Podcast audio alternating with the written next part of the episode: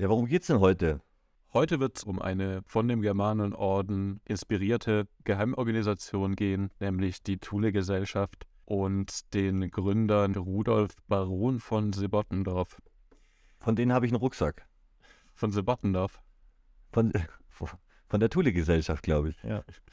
Ja, Thule ist eine mystische Insel, die sich im hohen Norden befinden soll, die schon von Entdeckern beschrieben wurde, aber deren Existenz umstritten ist und auf die sich auch viele rechtsnationalvölkische und germanophile Traditionen berufen.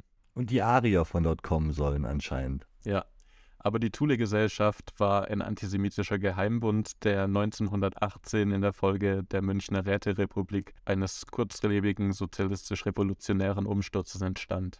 Aber zuerst nochmal zu Rudolf Baron von Sebottendorf, dem Gründer der Gesellschaft denn er hatte auch eine interessante Lebensgeschichte. Begonnen hat das Ganze 1865 in Hoyerswerda, wo er als Sohn des Lokomotivführers Ernst Rudolf Glauer und seiner Frau Christiane Henriette geboren wird. Als seine Eltern starben, hinterließen sie ihm ein bescheidenes Erbe, mit dem er ein Ingenieursstudium beginnen konnte. Das bricht er allerdings ab und versucht sich der Marine anzuschließen, wird aber aufgrund von Hernien ausgemustert. Er verdient sich als Privatlehrer, aber weil er mit der Mutter seines Schülers Liebensabenteuer in Nizza und Monte Carlo erleben muss, er fliehen.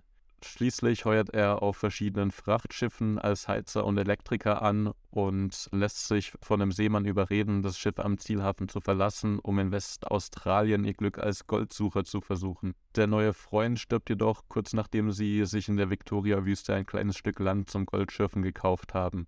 Rudi packt dann wieder seine sieben Sachen, heuert auf dem nächstbesten Schiff an und lässt sich nach Kairo und später dann nach Konstantinopel überschiffen. Konstantinopel wird dann auch eine neue Heimat für Rudi.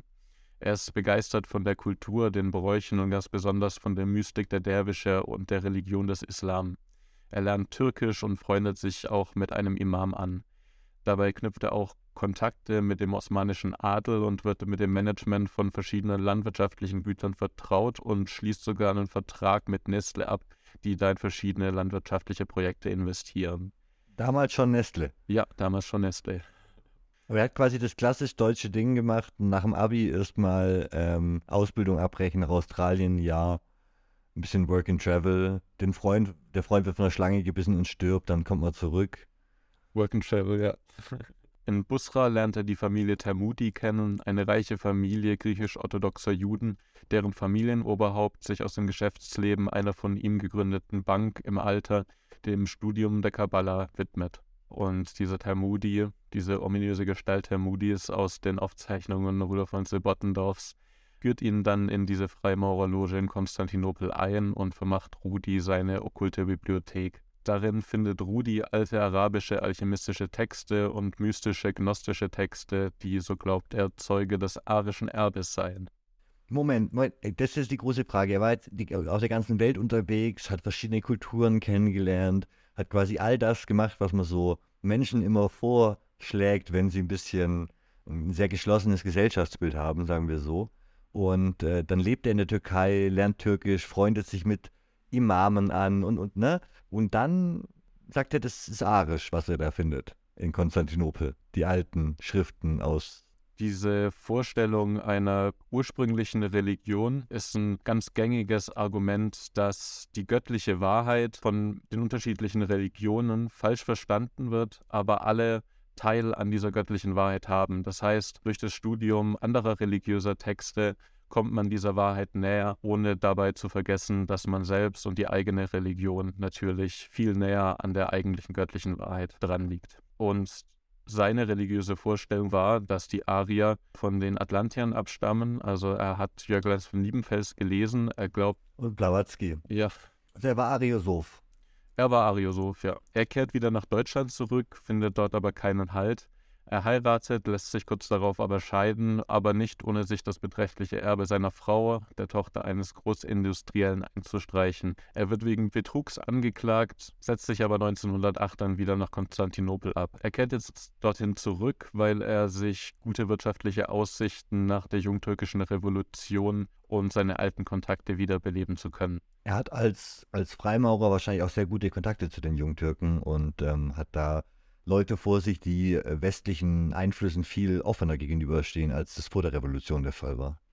Angeblich gab er zu dieser Zeit in Konstantinopel auch Stunden in esoterischen Fächern wie Alchemie und Astrologie und schrieb ein Buch über die Verbindung zwischen dem mystischen Baktashi-Orden und den Freimaurern. Er kombiniert darin den Antimaterialismus der ottomanischen Mystik, Alchemie und Rosenkreuzertum mit seinem Nachkriegshass auf den sich ausbreitenden Bolschewismus in Europa. Nach eigenen Aussagen wird er zu dieser Zeit von Sigmund von Sebottendorf, einem nach Konstantinopel ausgewanderten Baron, adoptiert. Rudi Glauer heißt von nun an Rudolf von Sebottendorf. Wieder sehen wir hier, dass die Vordenker der Nazis ihre Ahnenlinie eben auf alte Adelsgeschlechter zurückführen wollten, die als Träger gnostischer Weisheiten und gehüteter Gottesgeheimnisse gelten. Sein neu erlangter Adelstitel hält ihn jedoch nicht davon ab, bei den Balkankriegen für die türkische Armee zu kämpfen. Er wird jedoch relativ schnell verwundet und kehrt vorerst nach Deutschland zurück. Dort kommt er dann mit dem Germanenorden in Verbindung, die von Guido von List inspirierte rassische und antisemitische Geheimorganisation und vertieft dabei seine Kenntnisse der Runen und nordischen Sagen und insbesondere auch der Edda. Seiner Meinung nach war die Rassenmischung, besonders mit Juden, der Grund, weshalb die Arier das Wissen um die magische Macht der Rune verloren habe.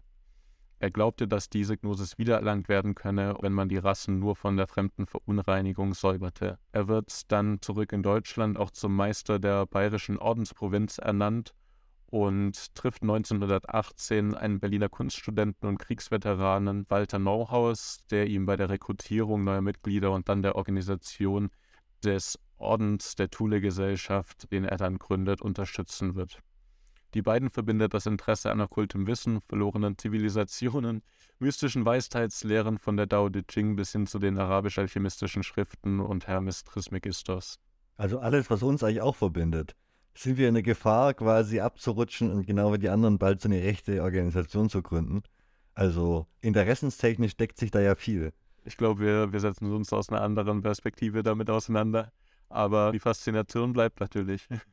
1918 erschütterte ein Ereignis Rudis und Walters Welt, als nämlich Kurt Eisner und die unabhängigen Sozialdemokraten infolge einer unblutigen Revolution die Münchner Räterepublik ausriefen. Das war ein traumatisches Ereignis für die antisemitische und antibolschewistische Thule-Gesellschaft und den Germanenorden. Nicht nur wurde der Krieg verloren, was niemand für möglich gehalten hatte, sondern nun putschten auch noch sozialistische Juden gegen den Staat und rissen die Macht an sich. Naja, es waren ja auch dann KPD-Mitglieder, deutsch-russisch-jüdische äh, KPD-Mitglieder wie Eugen Levin oder Max Levin beteiligt, neben so Leuten wie Egelhofer, die man vielleicht kennt, oder Toller.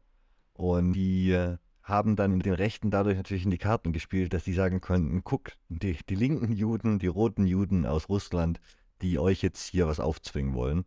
Und das wurde von Freikorpstruppen dann und äh, der Gegenrevolution auf jeden Fall als Ausrede benutzt, hart durchzugreifen. Rudi schreibt zu dieser Revolution, wir lebten gestern den Zusammenbruch alles dessen, was uns vertraut, was uns lieb und wert war. Anstelle unserer blutsverwandten Fürsten herrscht unser Todfeind Juda. Was sich aus dem Chaos entwickeln wird, wissen wir noch nicht. Wir können es nur ahnen. Eine Zeit wird kommen des Kampfes, der bittersten Not, eine Zeit der Gefahr. Solange ich hier den eisernen Hammer halte, bin ich gewillt, die Thule in diesem Kampf einzusetzen. Unser Orden ist ein Germanenorden, germanisch ist die Treue. Unser Gott ist Wallvater, seine Rune ist die A-Rune und die Dreiheit. Wodan, Willi, W. Die A-Rune bedeutet Arier, Urfeuer, Sonne, Adler und der Adler ist das Symbol der Arier. Um die Fähigkeit der Selbstverbrennung des Adlers zu bezeichnen, wurde er rot ausgeführt. Von heute ab ist der rote Adler unser Symbol. Er soll uns mahnen, dass wir durch den Tod gehen müssen, um leben zu können. Die Idee kommt wieder von Guido von List, ebenso auch die Dreifaltigkeit Wodan Willi W., die er in seinem antisemitisch menschenverachtenden Gnostizismus ausarbeitet. Die Thule-Gesellschaft beruft sich eben ähnlich wie Atlantis auf eine sagenumwobene Insel im äußersten Norden und List und Sebottendorf sahen Island als Ultima Thule. Sie glaubten eben, dass Island diese sagenumwobene Insel ist, wo sich die Armannen nach der Verfolgung durch die Römer und die katholische Kirche in Europa zurückgezogen haben, um die Religion und die Amannenschaft zu bewahren. Sebottendorf rief seine Brüder auf zu kämpfen, bis das Hakenkreuz siegreich aus dem Fimbulwinter aufsteigt. Fimbulwinter ist eine ähnliche Vorstellung wie in Game of Thrones, ein kalter Winter. Fimbulwinter is coming. Kurz nach der Machtübernahme Hitlers 1933 wird er später ein Buch mit dem Titel schreiben Bevor Hitler kam, Urkundliches aus der Frühzeit des Nationalsozialismus, in der er detailliert seine Rolle im Kampf gegen die jüdischen Bolschewisten in Bayern schildert. Ein Nazi-Hipster. Guck, ich, ich, ich, hab schon, ich war schon antisemitisch, bevor alle anderen antisemitisch wurden. Guck, guck, ich. Er schreibt dazu, Thule-Leute waren es, zu denen Hitler zuerst kam, und Thule-Leute waren es, die sich mit Hitler zuerst verbanden. Die Rüstung des kommenden Führers bestand außer der Thule selber aus dem in der Thule-Gesellschaft von dem Bruder Karl Hafer gegründeten Deutschen Arbeiterverein und der von Hans-Georg Grassinger geleiteten Deutschsozialistischen Partei, deren Organ der Münchner, später der völkische Beobachter war. Aus diesen drei Quellen schuf Hitler die nationalsozialistische Deutsche Arbeiterpartei. Diese Behauptungen kommen nicht von ungefähr und hielten auch der Prüfung zahlreicher HistorikerInnen stand. So konnte nachgewiesen werden, dass der Bottendorf 1918 die damals unbedeutende Wochenzeitschrift Den Beobachter nach dem Tod des Besitzers Franz Eher übernahm und dann erst in Münchner Beobachter und schließlich in Münchner Beobachter und Sportblatt umbenannte. Denn um die Massen für seine scharfen antisemitischen Leitartikel zu gewinnen, fügte er der Hetzschrift einen ausführlichen und professionellen Sportteil bei. Wie die Bild. Das gleiche ja, genau. Konzept wie die Bild. Und tatsächlich muss man sagen, diese frühen Nazis haben wirklich dieses äh, Guerilla-Marketing. Wir haben noch keine Basis. Lass mal das mit was verbinden, was die Leute sowieso schon cool finden. Also Antisemitismus oder Fußball. Sich da reinzuklinken, ist natürlich sehr schlau. Ne? Ja. Aber neben dem Münchner Beobachter, der schließlich in völkischen Beobachter umbenannt wurde und seinem publizistischen Antisemitismus, Rassismus und Antibolschewismus ist Sebottendorfs Einfluss auf Hitler und die NSDAP vor allem durch die fortschreitende Militarisierung der Thule-Gesellschaft erkennbar. Er gründete den Thule-Orden, der für den bewaffneten Kampf gegen die Räterepublik äh, Waffen und Gerät organisierte. Zudem gründete er noch den Freikorps Kampfbund Thule, der den bewaffneten Kampf gegen die Regierung Kurt Eisners führen sollte. Eisner wurde jedoch kurz darauf von Arco auf Valais ermordet, der ursprünglich auch Mitglieder des Germanenordens war, aber ausgeschlossen wurde, weil ähm, seine Mutter Jüdin war und er durch den Mord an Kurt Eisner sein Glaubensbekenntnis zum Thule-Orden beweisen wollte. Krass. Ja. Der wollte wirklich Teil in diesem Verein sein. Der wollte wirklich, wirklich Teil in diesem Verein sein. Ja, und es sind auch dann im Verlauf sehr chaotische Zeiten, vor allem in München. Eine kommunistische Clique unter Levi Nissen und Alex Roth übernehmen die Führung, nachdem kurz davor anarchistische Intellektuelle nach dem Tod Eisners die Bayerische Sowjetrepublik ausgerufen hatten. Genau, es waren erst die Pazifisten und dann kamen wie immer die äh, Bolschewisten und haben ihr Avantgarde-Ding durchgezogen und die, die Revolution gekapert und alle anderen in den Hintergrund gedrängt, weil sie professioneller und besser organisiert waren. Ja, Goodrick Clark spricht in dem Zusammenhang, besonders in München, von einer Terrorherrschaft der Roten, die da auch Plünder durch die Straßen ziehen. Also es ist absolutes Chaos. Es gibt keine Polizei, keine Regierung, einfach nichts. Und die einzigen, die sich dann dem entgegenstellen, sind die Freikorps, die einfach diese Überbleibsel aus dem Ersten Weltkrieg darstellen die bewaffnet sind, von unterschiedlichsten Parteien finanziert werden, aber die alle extrem nationalistisch, chauvinistisch und antisemitisch unterwegs sind und natürlich in der Münchner Räterepublik und in, im Sozialismus ihre Verschwörung bestätigt sehen. Und wenn man sich die Bilder anschaut äh, von München, der Niederschlagung und auch von Berlin, da gab es ja einen ähnlichen, also es gab, weiß ich, die drei großen Brandhärte damals in, in den frühen 20ern in, in Deutschland. Es gab den Kapputsch in Berlin, genau, aber eben auch linke Aufstände, die niedergeschlagen wurden. Dann gab es äh, das Ruhrgebiet, den Ruhraufstand, den großen, mit richtig äh, zwei Armeen, die gegeneinander gekämpft haben eigentlich. Und dann München und in allen Fällen wurden extreme äh, Maßnahmen gegen die Bevölkerung ergriffen. Da wurden einfach Leute an die Wand gestellt in den Städten, die verdächtigt wurden, Kommunisten zu sein, aussahen wie Kommunisten, egal. Da wurde ein Zeichen gesetzt quasi von den Rechten, die da einmarschiert sind. Und es war eben auch der große Verrat, den die, die Kommunisten der SPD vorgeworfen haben und der demokratischen Regierung in der frühen Weimarer Republik, weil die eben ihre Macht gegen diese Aufstände und gegen diese Volksrepubliken mithilfe der Extremrechten durchgesetzt haben. Also dieser Pakt zwischen der SPD und den Freikorps, die damals schon auf den Bildern Hakenkreuze tragen. Also wenn man sich das anguckt, äh, das sind Bilder aus den 20ern und da sieht man Soldaten mit Geschützen äh, in die deutschen Großstädte einziehen und äh, Leute an die Wand stellen und die haben einfach selber gemalte Hakenkreuze auf den Helmen. Äh, dass das nicht irgendwie weiter thematisiert wurde, also wird so, finde ich, finde ich eigentlich unfassbar. Ja, aber diese Freikorps sind dann auch, die München dann befreien wollen und also diese Freikorps hochmilitarisiert, äh, werden auch meistens als die Weißen bezeichnet. Ähm, Anlehnung also, an den russischen Bürgerkrieg natürlich, wo die damals zaristischen Einheiten die Weißen sind. München wird von eben diesen Weißen, also diesen nationalistischen Freikorps umstellt. Daraufhin nehmen kommunistische Freischärler in München in der Hauptzentrale der Thule-Gesellschaft Geiseln, die dann auch umgebracht wurden. Und auch die Brutalität, mit der dann äh, die Roten angeblich in der Stadt wühlten, führt dann zu einem Aufschrei in der Münchner Bevölkerung, die sich mit den Weißen solidarisieren. Es ist halt auch München, ne? Also vielleicht hätte jemand äh, die Russen gewarnt, dass das nicht so einfach ist. Also es war es war tatsächlich die einzige äh, Großstadt außer Berlin, die, die, die eine Räterepublik ausgerufen hat, ne, überhaupt. Heutzutage unvorstellbar in München. In der Hauptzentrale der Thule-Gesellschaft werden diese Geiseln dann umgebracht und die anti antibolschewistische Stimmung in München wird verstärkt, als die Freikorps dann kurze Zeit später München befreien. Hunderte Menschen, denen nachgesagt wird, mit den Roten Brigaden kooperiert zu haben oder in Verbindung zu stehen, wurden einfach umgebracht. Das, was du vorhin gesagt hast, ähm, Jetzt wüten die Weißen in der Stadt und stellen hunderte Leute an die Wand, denen sie nachsagen, äh, Sozialisten, Anarchisten oder auch Juden zu sein. Und danach wird die Thule-Gesellschaft wieder zur Institution und viele nationalistische und antisemitische Bünde hatten ihre Räumlichkeiten und Organisationen nämlich durch die Revolution verloren. Und Sebottendorf ähm, brachte sie eben alle wieder zusammen. Zu den Gästen von Sebottendorfs Treffen im Hotel der vier Jahreszeiten zählten unter anderem auch Rudolf Hess und Alfred Rosenberg. In diesem Kontext wird dann auch die Deutsche Arbeiterpartei gegründet, aus der später die NSDAP, NSDAP hervorgehen wird.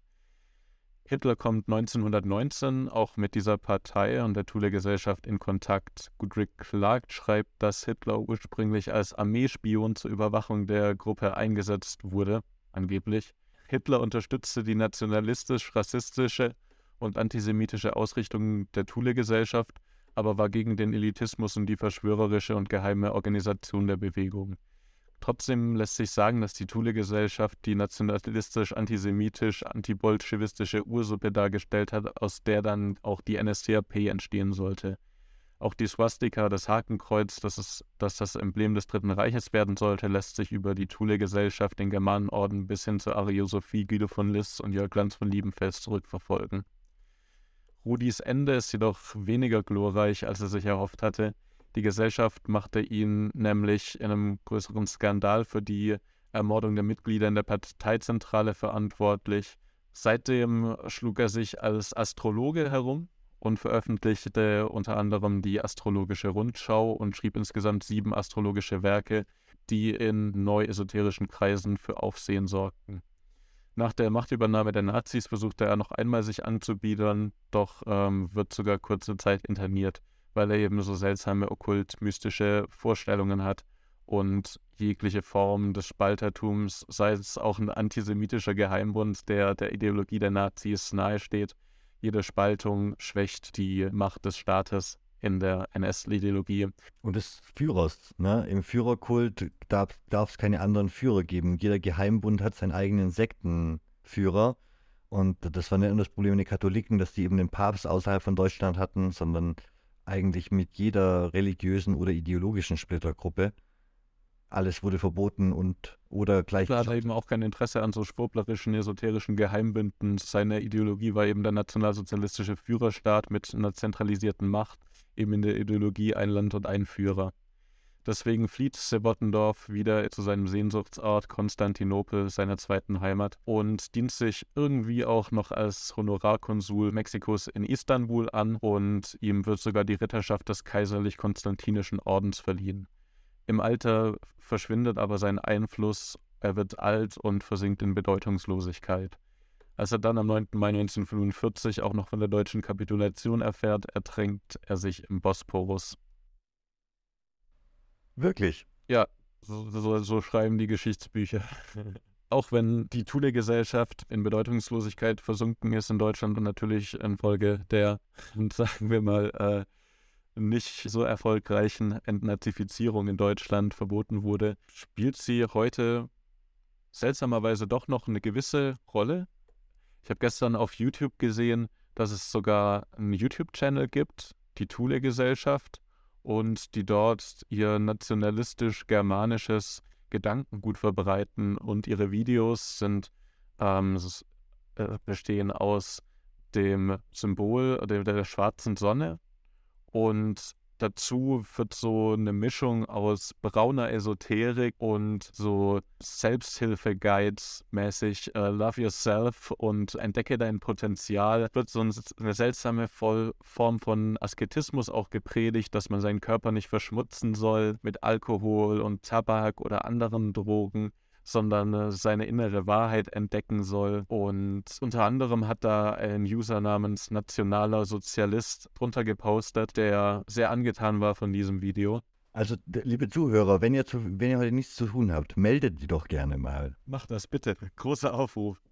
Auch wenn, wenn dieses Video nicht viele Aufrufe hat, wenn man einmal in dieser Bubble drin ist, YouTube tut sein Übriges, um dich darin versinken zu lassen. Also.